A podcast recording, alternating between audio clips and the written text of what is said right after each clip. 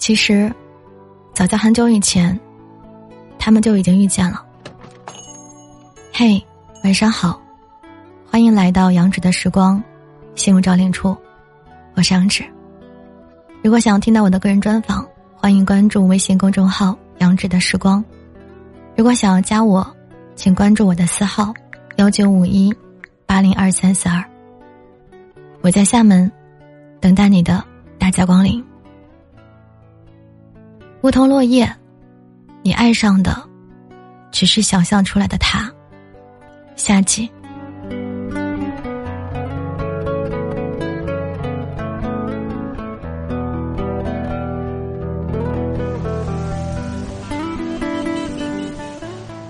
八岁那年，景明家搬到了黎月家附近。他们之间只隔着三条狭长的小巷子。那时，李月去上学和回来的路上，都会经过景明的家。景明每天都有爷爷接送，坐在单车的后座，两只手抓着大大的书包袋子。李月父母外出打工，奶奶腿脚不方便，更加没有办法接送李月。所以每次，他都只能够看着景明上车，然后独自迈着急促的小步子，远远的跟在后面，直到景明和爷爷的背影，在转角拐了个弯，消失不见。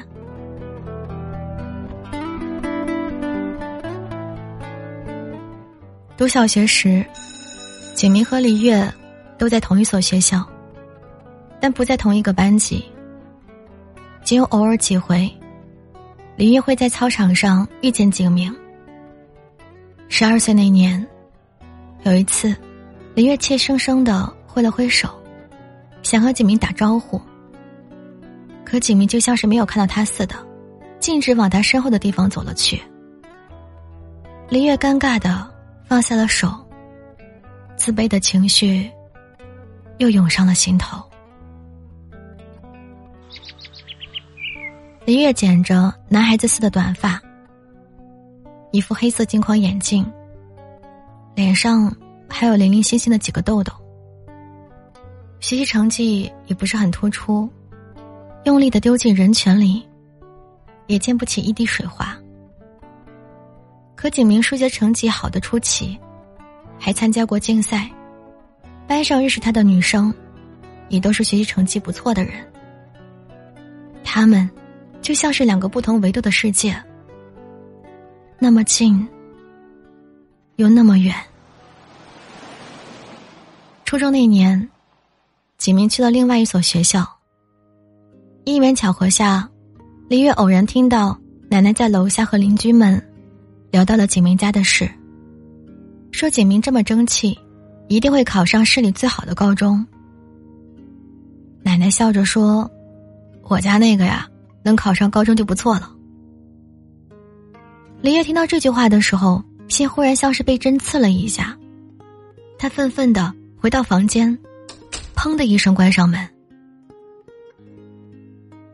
从那一刻，李月就开始发奋读书，就像是变了一个人似的，昏天暗地的复习功课。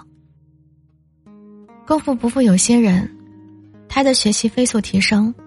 连老师都感到不可思议。与此同时，李月也偷偷的在微博上关注着景明的个人动态，看到他分享那一首《告白气球》，看到他夸跳舞和弹吉他的女生很有魅力，而这些小小的线索，也成了李月在课余时间里努力蜕变的方向。十五岁那年。她留了长的头发，养好了皮肤，漂亮了许多，也终于如愿以偿的和景明考上了同一所高中，成为了只要坐在那儿就可以闪闪发光的女孩子。景明看到她在舞台上表演时，目光里尽是欣赏，这种欣赏带着点陌生。和好奇的感觉，让李月心里五味杂陈。原来景明从来没有认出过他，从。来不记得巷子的另外一边，那个戴着黑框眼镜、远远走在后面的小女孩儿，是她。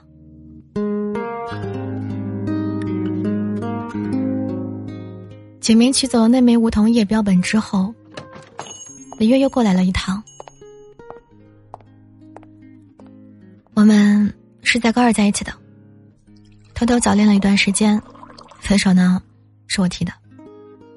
我说高三要好好冲刺，大家不要耽误学习了。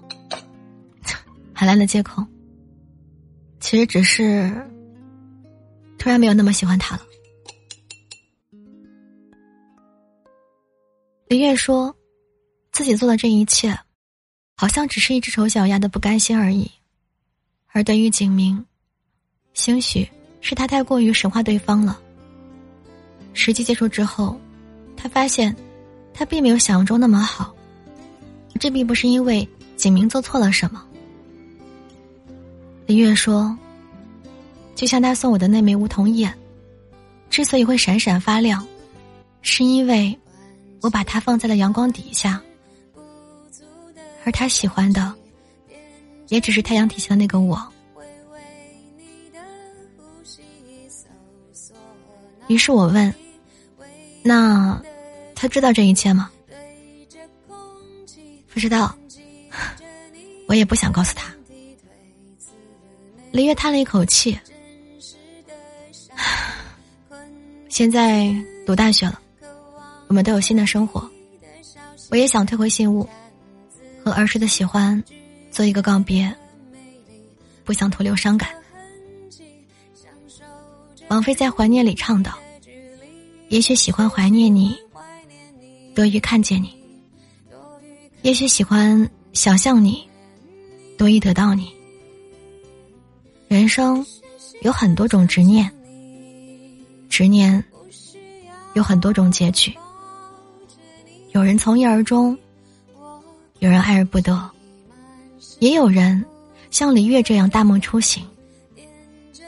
有些喜欢，只是刹那的错觉，只因为遥不可及，只是出于还不够了解，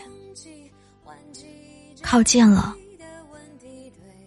也便结束了。相聚困着自己，渴望着你的消息翻来覆去，甜蜜的话语，故作神秘，延续着你的好奇，也是喜欢怀念你，多于看见你，我也是喜欢想象你。我们因为相互不了解而互相吸引，后来因为相互了解而分开。你爱上的，只是你想象出来的他。下期，我是杨芷。如果听完这个故事，你想到了自己，或者想到了他，可以在节目下方留言告诉我。也欢迎你过来找我，幺九五一八零二三四二。我在中国厦门，等待你的大驾光临。晚安，各位。时间变迁，不变的是与你聆听的好时光。早点睡，晚安了。